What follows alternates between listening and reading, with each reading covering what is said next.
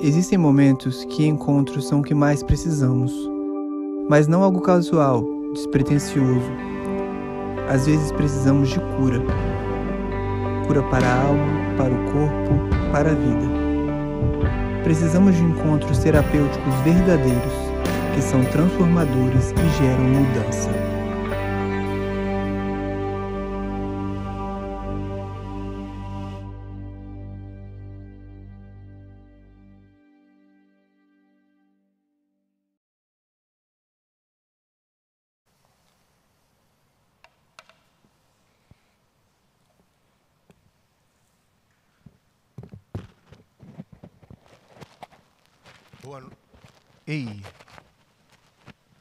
Noite. Boa noite, gente.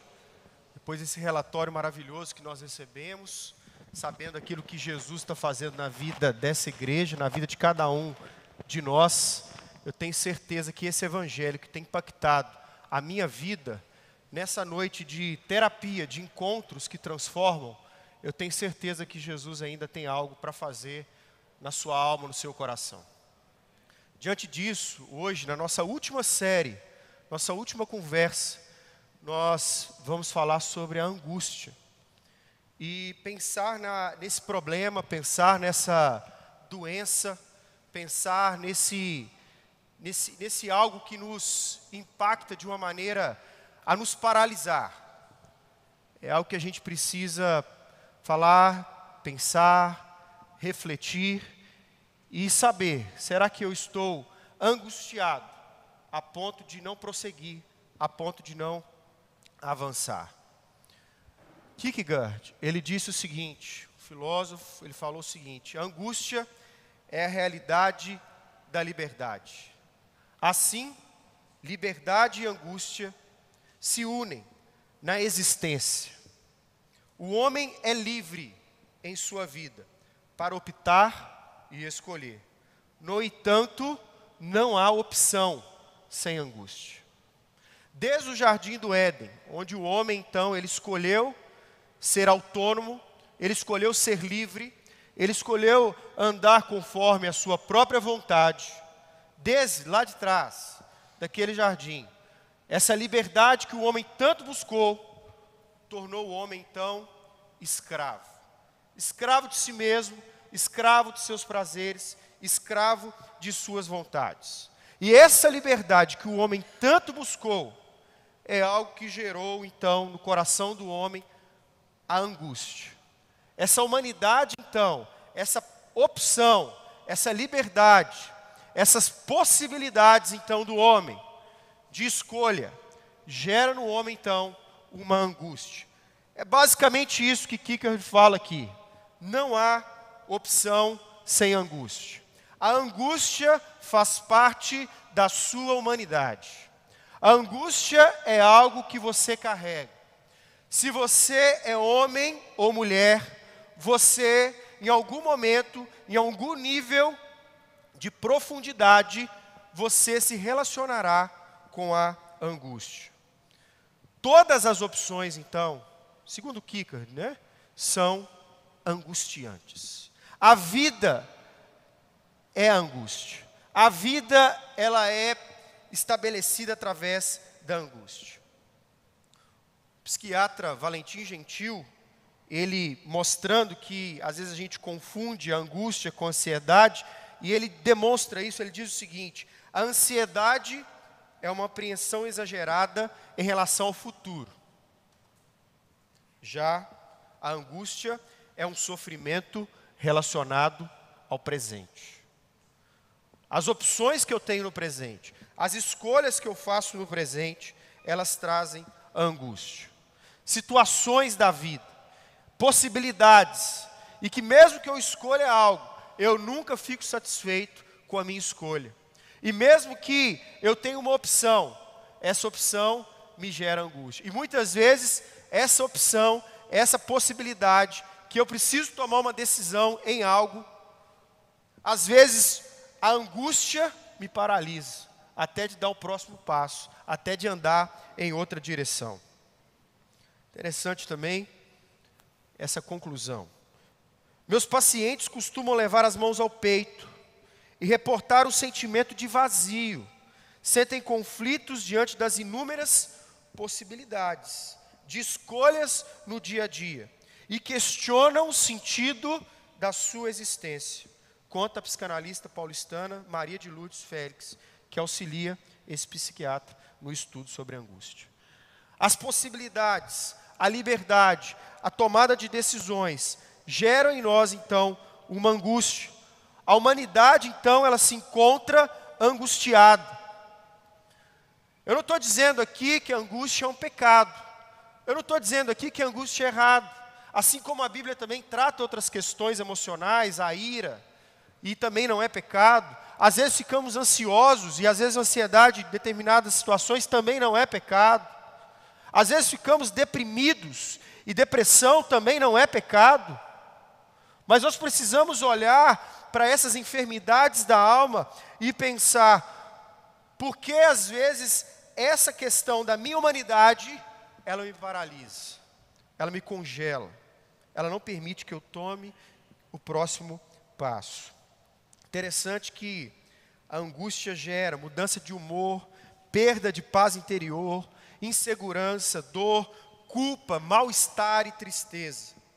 Ela está ligada a questões emocionais, a questões físicas, que podem nos impedir de realizar tarefas das mais simples até tarefas cotidianas que estávamos acostumados a fazer. A angústia então paralisa a vida. Qual que então é a cura para a angústia? O que, que eu faço? Qual é o próximo passo então, Felipe? Como reagir à angústia? E aí a cultura, né, que a gente está inserido, ela propõe algumas coisas. A cultura, o pensamento dessa época tenta então reagir diante da angústia, buscando algum tipo de refúgio. E quando nós olhamos algo que a cultura ela oferece, nós, nós observamos hoje então uma tendência, uma tentativa da hiperrealidade. O homem não se contenta mais com a vida real.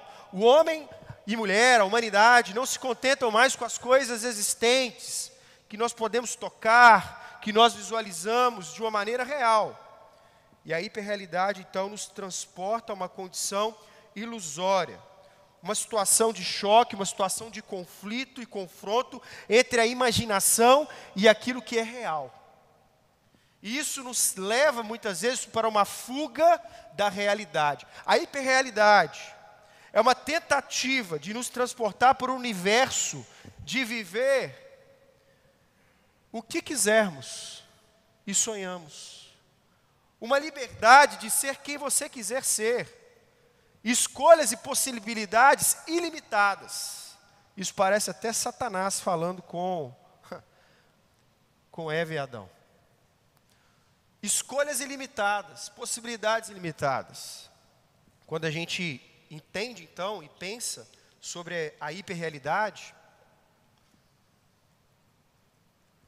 e hoje isso tem sido falado e tratado em diversos universos, né? Quem aqui não já escutou falar sobre o metaverso, da gente sair da nossa realidade, né? Igrejas que podem ser cultos que vão ser pregados, né? Não é o Felipe aqui mais, mas é um avatar é um objeto, um boneco virtual que vai falar com as pessoas e nós não teremos contato humano, contato real, de carne e osso, mas seremos avatares. E nesse avatar eu posso ser quem eu quiser.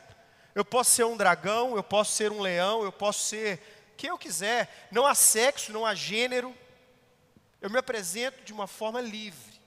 A hiperrealidade, então, ela, ela encontra na nossa cultura, ela tem buscado uma inserção na cultura de talvez um alívio da realidade, que é insuportável. Eu vou então para uma hiperrealidade. Mas algo também que a gente nota, e é interessante o que essa autora colocou aqui sobre a angústia, a autora Brenda Fukuta, ela colocou o seguinte no seu blog da UOL, o título é o seguinte, olha só, a angústia diante da rotina e a vontade de largar tudo e cair na estrada. Agora, observe o relato dela e de, de diversos autores sobre a realidade da mulher aos 40 e 50 anos de idade. Suas personagens se perguntavam: é isso? Só isso? Filhos adolescentes, casamento morno, entediante, muitas delas sem carreira remunerada. Daí, as personagens tinham um treco e iam atrás de uma aventura, de um novo amor, de uma busca espiritual, qualquer coisa que desse um novo sentido à vida. Um retrato da cultura de uma fuga, a hiperrealidade é uma fuga. Mas também essa busca de uma aventura, de um prazer, de um novo amor diante da minha realidade, pode se tornar também uma fuga da angústia da vida, daquilo que a vida é para mim. A angústia, então, ela vai existir dentro da sua casa, a angústia vai existir no seu trabalho, a angústia vai existir na rua, a angústia vai existir em uma viagem, a angústia sempre fará parte da nossa vida. E desde lá atrás, o que Kierkegaard propõe é: sempre lidaremos com a angústia. A angústia não é uma opção. Não tem como livrar dela. Numa cultura, então, narcisista, o onde o fracasso é inaceitável e a realidade, então, é insuportável, tudo isso contribui para uma angústia constante da nossa alma. Mas as angústias, elas são fruto da sua limitação, da nossa limitação. Limitação essa que nós não que nós insistimos em não aceitar. O ser humano ele não quer aceitar que ele é limitado, que ele tem tempo, que ele vive um pouco de tempo, que ele ele aqui na terra ele não sabe, ele não vai ser pleno e sempre o seu corpo, a sua pele, o seu cabelo, nada disso vai ficar assim do jeitinho lindo e maravilhoso como sempre foi. É, fazer uma brincadeira aqui, abrindo parênteses, a gente estava ali atrás discutindo com o Arthur sobre tratamento de calvície. É ou não é, Arthur? Olha que coisa. Né? Eu estou falando isso, gente, porque eu já estou com um globo aqui em cima, viu? Estou com um globo aqui em cima. Essas coisas fazem parte da nossa humanidade. O nosso corpo deteriora, a nossa vida deteriora, a nossa pele envelhece. Mas nós, enquanto seres humanos, não aceitamos a realidade das nossas limitações. Então, o Evangelho, ele aparece diante da angústia e oferece um caminho.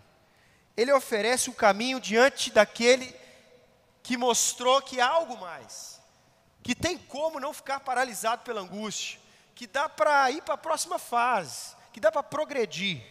Jesus. Jesus ele aparece como um ser humano, limitado, sofredor. Jesus ele não é um modelo para nós. Entenda isso. Jesus não pode ser um modelo para a sua vida. Jesus, ele é um substituto. Jesus ele substituiu. Jesus não pode ser um modelo, porque se ele fosse um modelo, ninguém seria capaz de viver à altura do padrão estabelecido por ele. Não tem jeito. É um ser humano, 100% homem, mas também 100% Deus, de um padrão moral, nunca pecou. Não tem jeito. Na nossa humanidade falha humana, não tem jeito de seguir esse modelo de Jesus. Por isso, Jesus não é o modelo. Jesus, ele é um substituto. Jesus, ele é o seu Salvador. Jesus é aquele que te salva. Jesus é aquele que te transforma. Jesus é aquele que te muda por dentro. Jesus é aquele que está transformando a sua vida, conforme a imagem dele.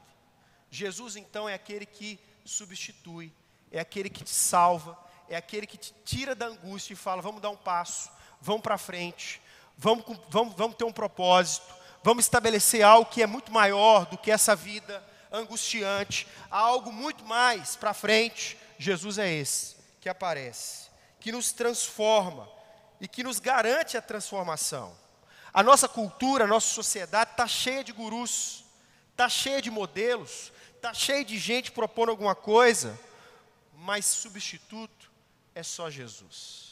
Quem topa viver a humanidade que você vive é só Jesus. Quem, quem, topa entrar nos seus problemas é só Jesus. Quem topa andar diante das suas dores é só Jesus. Nenhum tipo de guru, nenhum tipo de modelo, nenhum tipo de pastor, nenhum tipo de padre, nenhum líder sacerdotal é capaz de trilhar o caminho que Jesus Cristo trilhou. Por isso ele não é modelo, ele é o substituto que se faz presente aqui. Vamos ler o texto de Mateus? Mateus capítulo 26, versículo 36 até o versículo 39.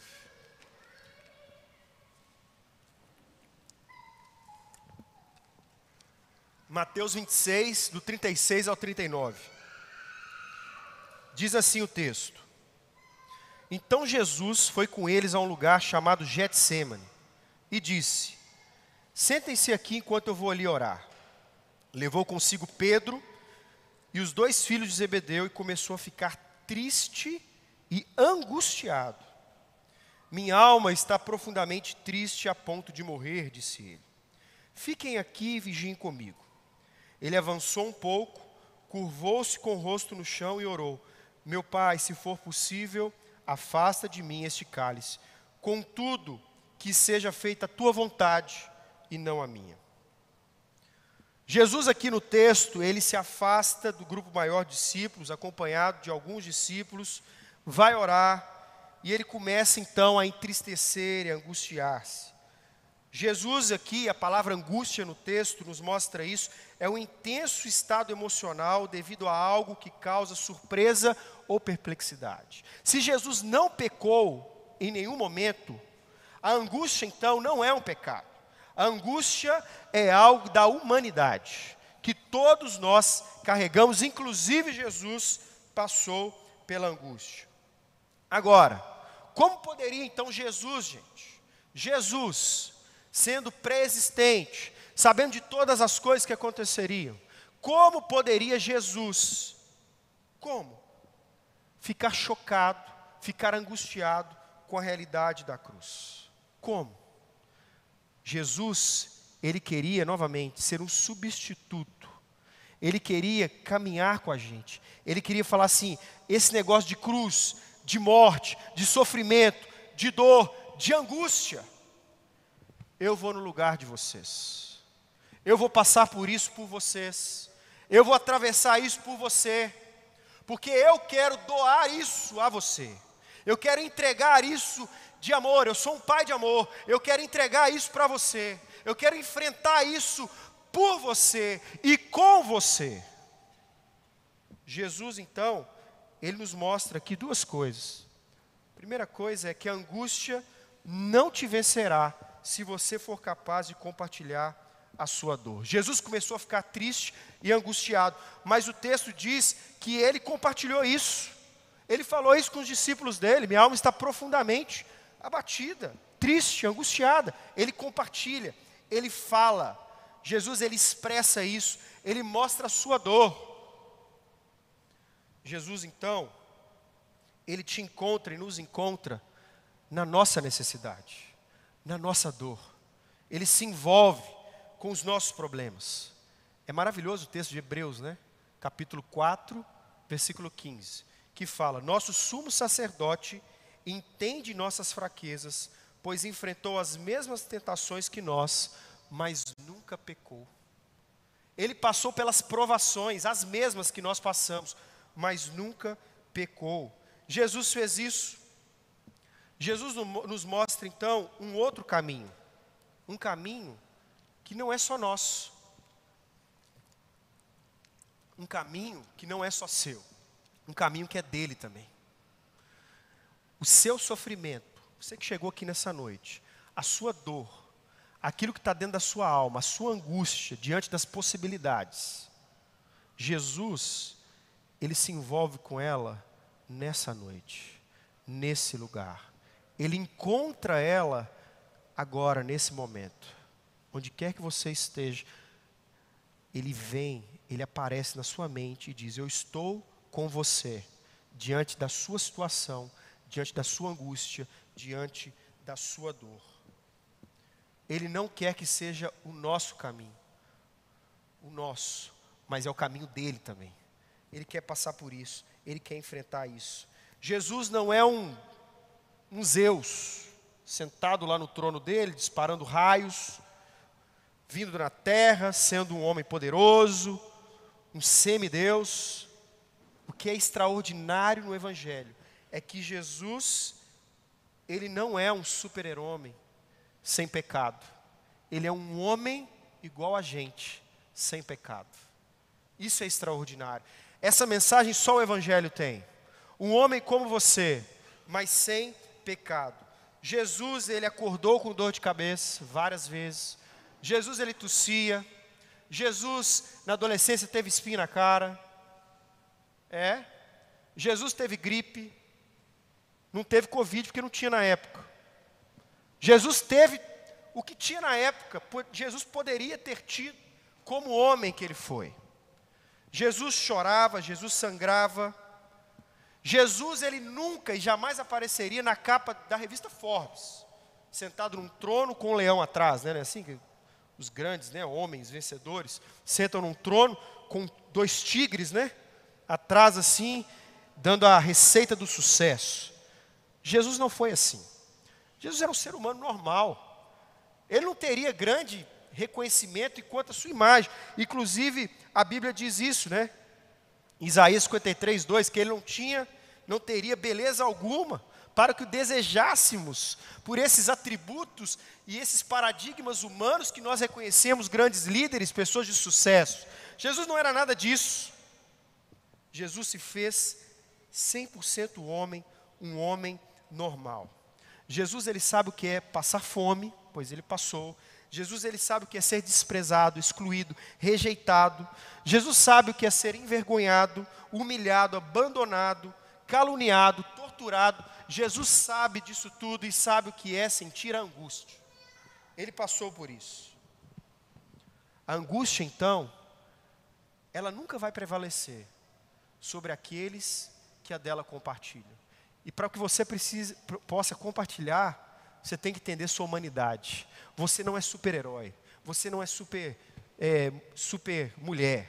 Você não é uma pessoa que está ausente de problemas. Não, casamentos fracassam. Casamentos passam por dificuldades. Filhos se desviam. Filhos se rebelam. Filhos retornam. Maridos traem. Mulheres traem. Pessoas abusam. Mas Jesus, Jesus ele está ali para que haja em você o compartilhar, o falar, o mostrar a sua dor, a revelar a sua dor. Algo maravilhoso, e aqui pensando no nosso contexto de igreja local, o Vida Mesa é um local de expressão de dores, de expressão de angústias, de choro, de abrir o coração, de trazer ali o relatório médico, o último boletim médico e ler para um grupo numa mesa e falar: olha a minha situação, olha qual foi o resultado do meu exame, olha o que eu estou passando com meu filho, olha o que eu estou enfrentando na minha casa, olha a luta. Você que está visitando a gente pela primeira vez, você precisa de um lugar de mesa, você precisa de um lugar de acolhimento, você precisa fazer parte de um local, não só nesse local de domingo, é maravilhoso estarmos aqui, mas precisamos de relacionamentos mais profundos, assim como Jesus tinha com seus discípulos, a ponto de mostrar sua humanidade, sua fragilidade. Quantos homens e mulheres são blindados a ponto de não abrirem o seu coração, não colocarem na mesa os seus problemas, os seus fracassos. Jesus estava angustiado. Jesus estava fracassado nesse momento. E ele revela isso, ele mostra isso. Agora, Jesus, ele tem um coração de amor.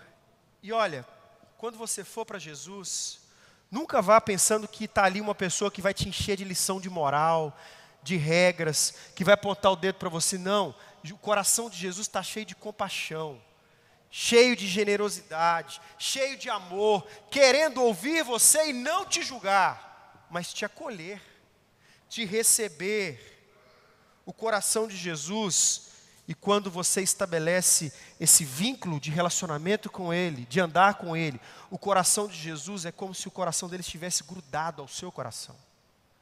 Ele penetra a nossa mente. Ele não te desamparará. Ele não te excluirá. Segunda questão que o texto mostra é que ao cairmos em dor e angústia, nós descemos mais fundo para dentro do coração de Jesus e não para longe dele. Quanto mais dor, quanto mais angústia, mais fundo do poço que estejamos, nós estaremos mais fundo dentro do coração de Jesus, da companhia de Jesus e não longe dele. Talvez você ache que está longe por sua situação, que Jesus não quer ouvir os seus problemas, ou então que Jesus se cansou das suas lutas. Jesus se encontra perto de você. O versículo 39 mostra isso. Ele orou, Pai, se for possível, afasta de mim esse cálice. Pai, eu estou nessa situação agora. Eu estou aqui no Getsemane, em oração. Mas, Pai, daqui a pouco é a cruz. E é interessante que a dor que Jesus sentia aqui, a dor do cálice, era como se Jesus já estivesse experimentando, no caso, a dor emocional da cruz. Jesus estava sentindo a emoção de a emoção, o peso, a emoção negativa da cruz sobre ele. Nesse momento Jesus já se sentia assim. Jesus sofria. E a palavra cálice aqui mostra para nós a ideia de que é morte. É como se o cálice fosse a cadeira elétrica. Naquela época, pessoas eram mortas através de um cálice envenenado. Elas recebiam um cálice envenenado, a tomavam e morriam. O que Jesus está mostrando aqui é que esse cálice, ele está tomando o cálice envenenado envenenado pelo seu pecado, pelo meu pecado, pelo nosso pecado. Jesus ele é o substituto, ele não é o modelo. Jesus ele fala: Igor, dê lugar, não toma desse cálice. Quem, quem vai tomar esse cálice sou eu, porque esse cálice está envenenado e quem vai morrer sou eu e não você. É esse o nível de relacionamento e de milagre daquilo que Jesus Cristo fez por mim e por você. Deus se coloca, então, Jesus se coloca no nosso lugar. Jesus, ele ele ele está perto. Jesus ele se coloca. Jesus poderia nesse momento aqui, nesse momento de angústia, nesse momento de dor, ter falado com o Pai: Pai, está doendo muito. Eu já estou experimentando da cruz. Eu não vou. Eu sei que a cruz vai ser fi, fi, vai ser uma dor física, vai ser muito pior. A coisa vai aumentar. Eu não vou. Eu não vou tomar. Mas lembre-se, ao cairmos na angústia, quando, quando estamos angustiados, Jesus se aproxima da gente e ele não para na oração no jardim, ele vai até a cruz por você. Ele morre por você. Ele morre por sua dor. Ele, ele, ele experimenta da sua dor, ele experimenta do seu cálice. E o cálice aqui também é o cálice, como descrito muitas vezes na Bíblia, como um cálice de morte, como a ira de Deus caindo sobre Jesus. Por isso que Jesus na cruz diz: Deus meu, Deus meu, por que me desamparaste? Por que o Senhor me abandonou? Por que, que agora eu estou sozinho? Jesus ele experimentou dores infernais. A dor do desamparo, a dor da não companhia, a dor de não estar naquele momento da cruz num, num relacionamento com Deus. Deus o abandona. Ele experimenta o abandono, ele experimenta a dor. Essa dor do abandono aqui podemos dizer na cruz do desamparo de Deus diante de Jesus, como a dor do inferno. A ausência de Deus, a ausência do Pai. O Pai não está mais. É ausência. Jesus então, ele é o sumo sacerdote que deu fim a todos os outros sumos sacerdotes, a todos os outros modelos não se coloque como modelo, não se coloque como modelo de perfeição. Jesus é o modelo de perfeição. Não se coloque como modelo de regras morais. Jesus é o modelo de regra moral. Não estabeleça sobre as pessoas juízo. Jesus já estabeleceu, já estabeleceu o juízo, e o juízo de Deus não é o juízo de morte, mas é o juízo de vida. E ele estabeleceu isso. Deixa com Jesus. Mas diante da angústia, diante desse processo da angústia, existe algo que nós podemos fazer assim como Jesus fez, que no final aqui do texto ele diz: que seja feita a tua vontade e não a minha vontade. Jesus, como dono de todas as coisas, Criador dos céus e da terra, Jesus ele diz isso. Seja feita, Pai, a tua vontade, não minha, a minha vontade. Sabe o que, que Jesus está dizendo aqui? Jesus, ele está nos libertando. Porque ele demonstra aqui nessa parte a sua obediência ao Pai, que ele não é livre do Pai, que ele não é autônomo do Pai, que ele não toma decisões segundo o seu próprio coração, mas que ele está conectado ao Pai. Você quer ser livre de verdade? Você quer estabelecer um relacionamento de verdade, ter um relacionamento real de vida? Você precisa entender que só a anulação da morte, da angústia, para que você possa dar um próximo passo, quando você diz: Seja feita a tua vontade e não a minha vontade. O ser humano só encontra libertação assim. É a vontade do Pai e não a minha vontade. O propósito básico desse, dessa conexão é sujeitarmos a vontade de Deus e não a nossa vontade. É sujeitarmos aos sonhos de Deus, aos propósitos de Deus, aos planos de Deus e não aos nossos planos. Os, a nossa vontade é uma falsa liberdade. Moldar a nossa imagem, a imagem de Jesus, é a verdadeira liberdade. Só assim a gente consegue ser livre. Só assim a gente consegue desfrutar das bênçãos celestiais. Só assim a angústia, ela nos deixa e nós conseguimos dar um próximo passo.